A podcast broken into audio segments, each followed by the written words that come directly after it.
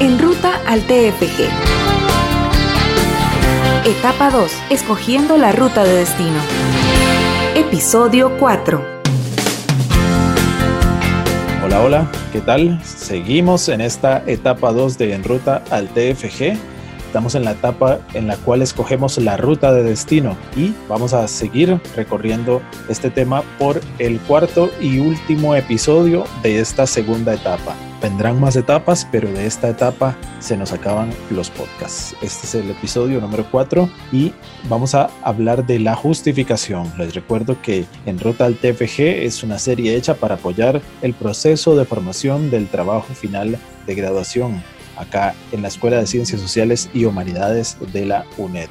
Como ha sido habitual en los otros episodios, está con nosotros Byron Varillas Quirón, profesor de la Cátedra de Sociología de la Escuela de Ciencias Sociales y Humanidades. Bienvenido, profesor. Sí, muchas gracias. Como lo he, venido haciendo, digamos, en los, otros, eh, en, en los otros niveles, vamos a empezar un poco hablando de qué es la justificación, ¿verdad? Y después, pues, aportarles eh, los elementos que ustedes deben tener en cuenta para plantearse una justificación en su investigación. Comenzando por entender brevemente qué es una justificación.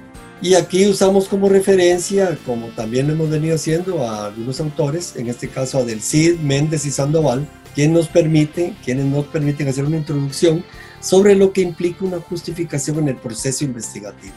En este caso, eh, remitido a los trabajos finales de graduación en nuestra universidad. Entonces, comencemos diciendo que justificar la realización de un estudio académico significa, entre otros aspectos, hacer explícitas las motivaciones que impulsan a plantear la investigación. Eh, esas motivaciones son diversas y de alguna manera hay que reflejarlas en la justificación. Teniendo muy claro, eh, asimismo, que esta justificación debe sustentarse en los hechos observados en la realidad. Eh, no vamos a justificar la teoría, vamos a, justificar la realidad, eh, que eso mm, a veces no está muy claro. Entonces, por eso digamos hechos observados en la realidad. Hechos que generan un interés particular por profundizar en el conocimiento del asunto planteado, haciendo una acotación de que los hechos observados se derivan de la información de los datos o las observaciones hechas por terceros, porque nosotros no hemos hecho la investigación, que hemos recopilado previamente y nos sirven de, nos sirven de antecedentes. Eso lo advertimos desde el tema, que dijimos, vayan tomando nota, esto les va a servir de antecedentes. Aquí es justamente donde nos empieza a servir, aquellos antecedentes que recopilamos. Lo cual no excluye, por supuesto, observaciones preliminares realizadas directamente por la persona que se propone la investigación, ¿verdad? Yo tengo esos datos, pero también he logrado ir a observar, eh, conversar con la gente y eso me da una pauta de, y, más claridad de qué es lo que quiero y hacia, hacia dónde quiero encaminar el proceso de investigación. Más en detalle, digamos que entre los distintos autores se conviene en que una justificación debe contemplar o explicar los siguientes elementos digamos que no necesariamente en el orden en que yo los, estoy, los voy a presentar aquí. Vamos a ver esos elementos. Primero, la justificación contempla una contextualización de la temática en estudio, tomando en cuenta que el fenómeno puede dimensionarse a nivel nacional, regional o local, o las tres dimensiones dependiendo del fenómeno. Cuando vimos aquel ejemplo del medio ambiente, eso pareciera que es local, ¿verdad? Pero probablemente está obedeciendo algunas inquietudes que se están dando a nivel nacional en cuanto a la protección del ambiente y algunas exigencias al respecto. Entonces, yo contextualizo ambas cosas, ¿verdad? Y las, y, las tengo, digamos, y las, las hago explícitas en la justificación. Segundo, ¿cuál es la relevancia del tema en su disciplina? Aquí estamos hablando si el tema es relevante para la disciplina que está trabajando, eh, incluso para la escuela o la unidad académica, ¿verdad? Esto es muy importante porque puede que el tema no tenga ninguna relevancia y yo no me he percatado de eso. Y se me puede caer en el camino, ¿eh? por eso la advertencia. Esto debe tenerlo muy presente porque eh, le puede votar su diseño de investigación. Tercero, especificar el periodo de tiempo en el que se, desarrollará la investigación. el periodo de tiempo que se va a hacer la investigación no es lo mismo que la delimitación del objeto de estudio, sino cuándo lo va a realizar, en qué periodo, porque puede que la va a desarrollar en un periodo eh, de invierno donde no hay turistas, por ejemplo. Si es que quiero hacer una observación de turistas, por decirles algo. Entonces eso lo tengo que tener presente. Debo elegir el, el periodo oportuno para hacer el estudio. En cuarto lugar, se describe el lugar en donde se llevará a cabo la investigación y se clarifica por qué se eligió dicho espacio. Algunas investigaciones yo las puedo hacer directamente in situ o las puedo hacer indirectamente porque como estoy midiendo impactos, me interesa lo que está a los alrededores, no lo que está en el centro de lo que es el problema. Eh, es, a eso se refiere el lugar. Eh, todas esas son cosas que ayudan mucho a quien está además siguiéndole qué es lo que quiere hacer, poder orientarle o ayudarle a decir, no vea, esto hágalo aquí, muévalo acá, ¿verdad? Eh, es mejor que se mueva en tal zona. En quinto término, habiéndose formulado el problema, digamos que estamos en condiciones de explicar lo que se va a investigar. Eh, entonces, en otras palabras, en la justificación yo explico qué es lo que se va a investigar. Y lo que se va a investigar eh, tiene como referencia el problema formulado, ¿verdad?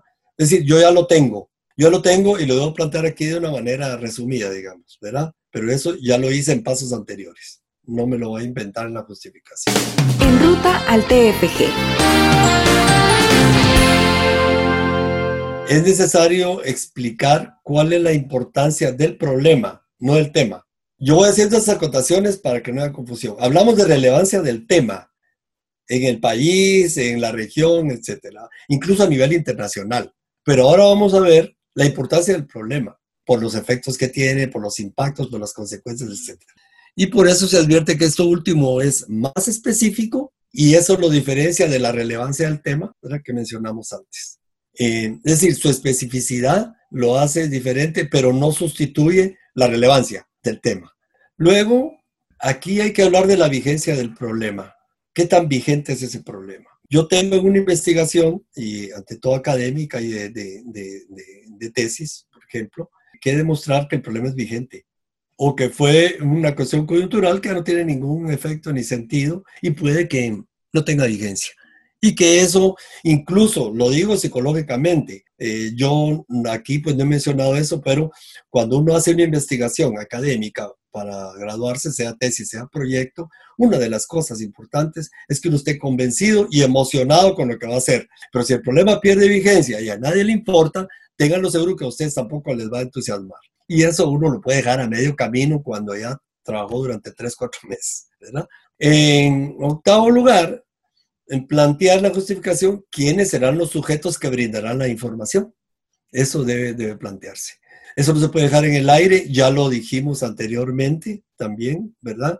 Cuando hablamos de los criterios SMART, justamente por eso los criterios SMART plantean eso. Digamos, ¿cómo? Ah, es que tengo informantes clave y eso me permite hacerlo. Pero aquí lo debo de, de plantear.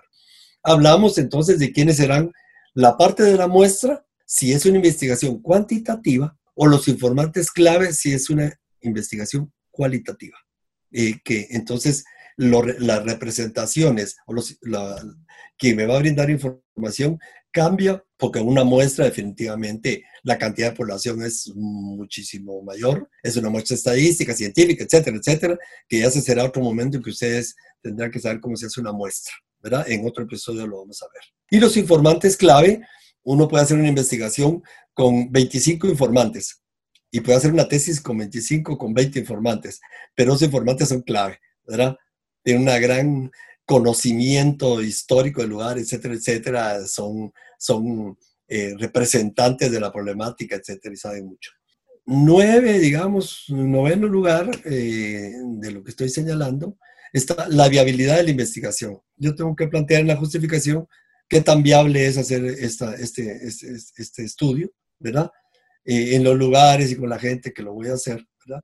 Y eso tiene que ver con recursos, posibilidades, tiempo, etcétera. Y finalmente, y porque esta es una parte corta, digamos, es recomendable plantear quiénes se prevé serán los beneficiarios con el estudio.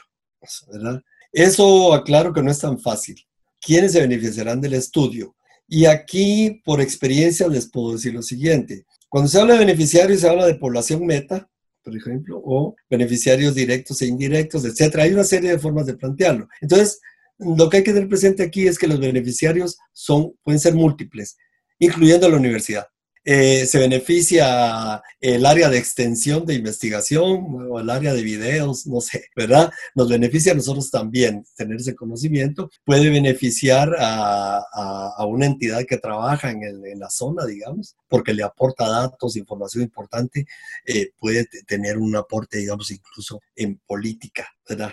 En, política de, gobierno y por supuesto el beneficio o los beneficios a la población meta entonces, eso sería, hasta aquí, digamos yo, con esto concluyo lo que es la justificación, ¿verdad? Yo creo que con esto, pues tenemos eh, un instrumental que pues, nos permite ir caminando en la ruta que nos hemos planteado. Así es, esa ruta seguirá en las próximas etapas. Por ahora terminamos esta etapa 2 con el, tema de la justificación.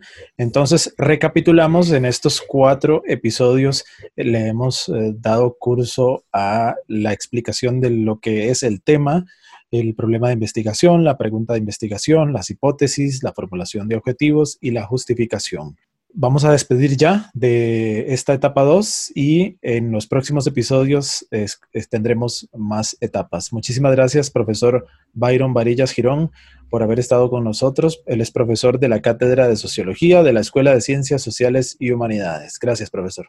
Mucho gusto. Ha sido muy satisfactorio ante nosotros, ante todo porque para nosotros es muy importante eh, llegarle a los estudiantes y poder eh, ayudarles en sus procesos eh, de cara a, su título, ¿verdad? a su graduación de salida de la universidad.